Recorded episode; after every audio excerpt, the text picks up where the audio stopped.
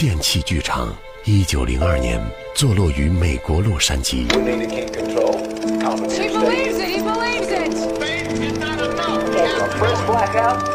是世界上第一座电影院。曾经一幕幕故事在那里不断上演，而现在只需要跟我们的声音一起想象。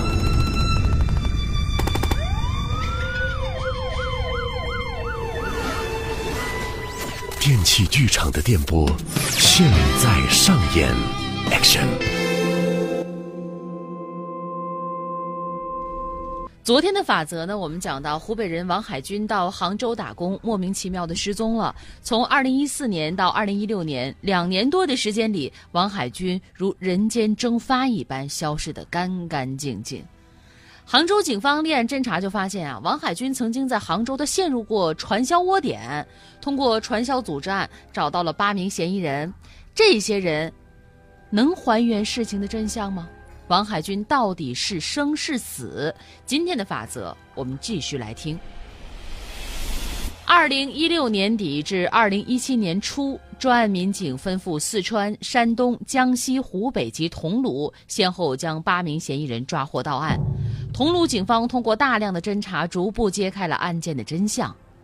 二零一三年年底，一名老乡给王海军介绍了一份工作。哎，我说，一块儿去桐庐干嘛？呃，桐庐在哪儿呢？嗨，我说你这个人，你得多出去走走。啊桐庐都不知道，桐庐杭州啊，哦我跟你说啊，那儿有个大工程啊，啊去那儿干活能挣大钱，工资比咱们在广州啊高一倍。不是，关键是我我我能干不能啊？要是技术活儿，我可干不了啊！哎呦，这还是工程上那些事儿，啊，咱们咱们都能干。哎呀，要不是咱们俩关系好啊，我才不管你呢。哎，去不去？给个痛快话。那你要说有钱挣，那那那咋会不去呢？那这样吧，今天晚上我给家人打个电话，我我我我我给他们说一声。哎，王海军欣然答应下来了。二零一四年一月，王海军随着老乡来到桐庐富春江镇某小区。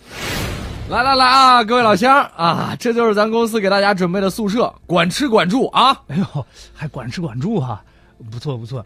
呃，几个人一间呢？嗨，咱们公司条件不差啊啊，呃，就就是这个住宿稍微挤一点，啊一个房间八个人，各位 多多包涵啊。呃，挤点挤点吧，人多热闹。呃，是这样啊，各位，呃，这个包工头呢要给大家办理一个出入证，各位把你们的手机啊、身份证啊都交一下吧啊。哎，这身份证可以交，这我知道，但是交交交交手机干啥呀？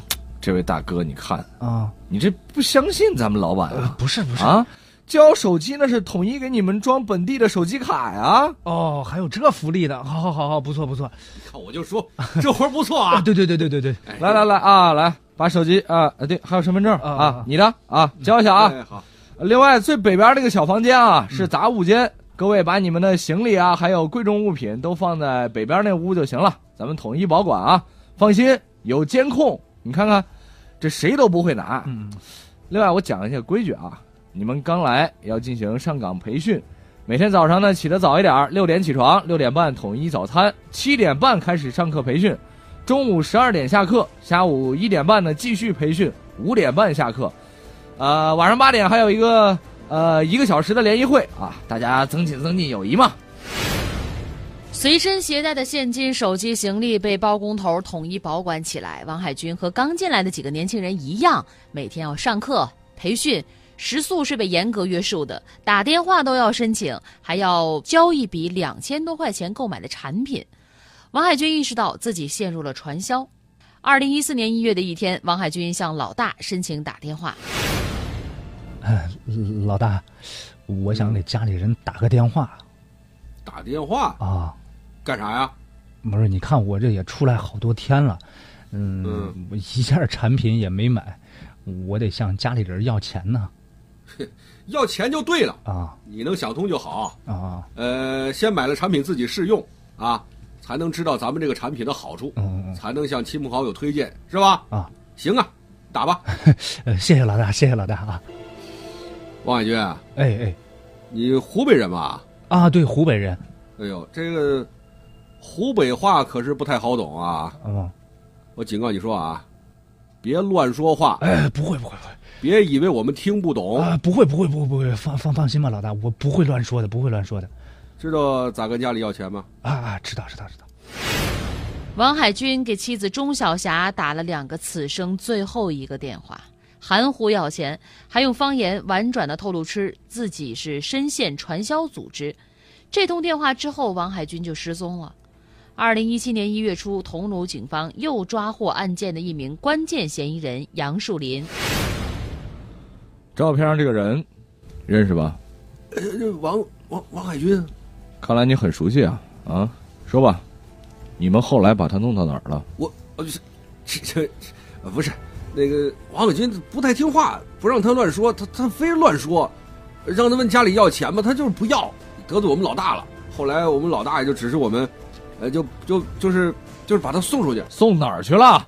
哎，不是，呃，呃，本来啊，就是就是打算打他一顿，呃，趁着凌晨给他赶出去，哎，没想到这货这不扛揍，他死了。你自己打的？我我不是不是不是，呃，还有那个谭峰，谭峰，啊、这个人现在在哪儿？也在桐庐啊。哼你们还真是胆大呀！那王海军呢？在哪儿呢？这那个呃，在在桐庐那个姚林镇大庙山啊，对对对，我们我我们我们藏把它藏大庙山了。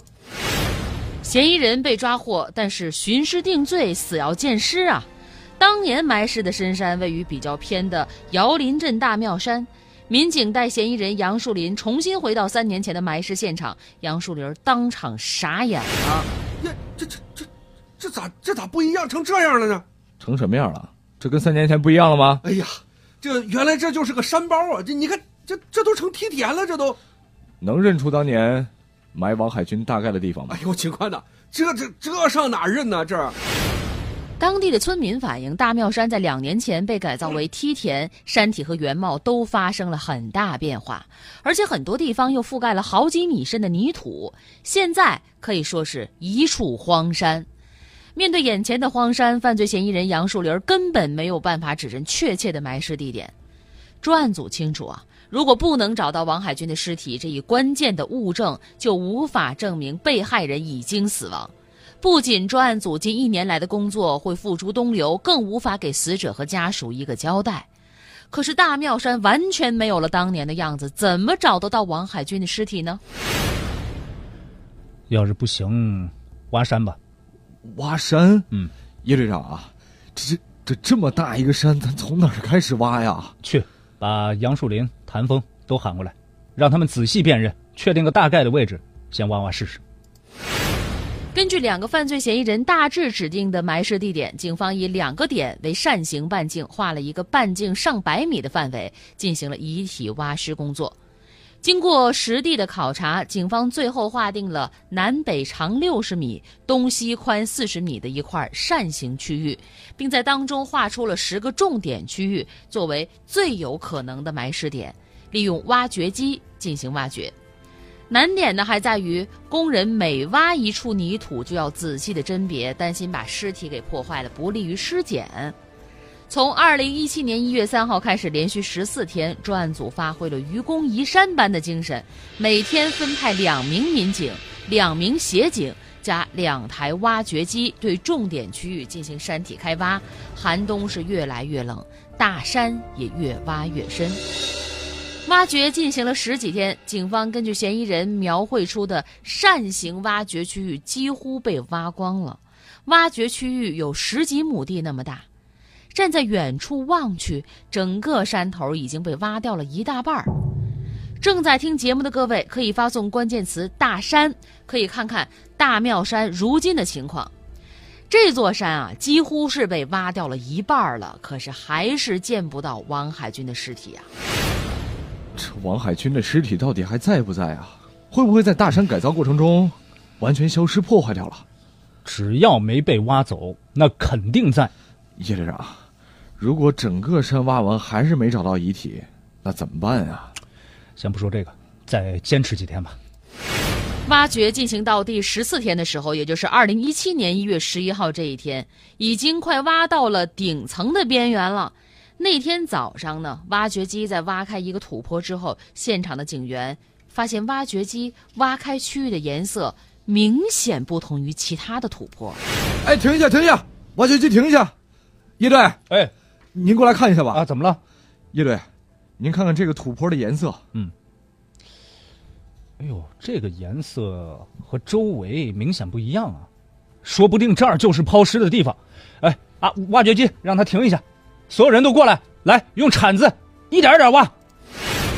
警察们拿着铲子，小心翼翼的继续挖掘，发现了人的头发和骨头。各位可以继续发送关键词“现场”来看一下具体的情况。通过尸检发现，被害人生前遭遇了殴打，致命伤为脾脏器破裂。经过提取尸体生物的信息比对，最终确认这具男尸就是三年前离奇失踪的王海军。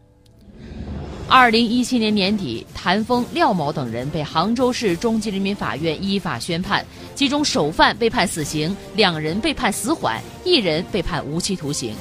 对于王海军的家属，三年的等待总算是有了个交代。本期法则编剧陈蕊，法则直播每周一到周五十三点，回听往期节目可以下载蜻蜓 FM，搜索“法则”即可。您还可以关注微信公众号“九一二声音工坊”，直接在线收听。声音里的电影，你就是自己的导演。电器剧场的电波正在播出。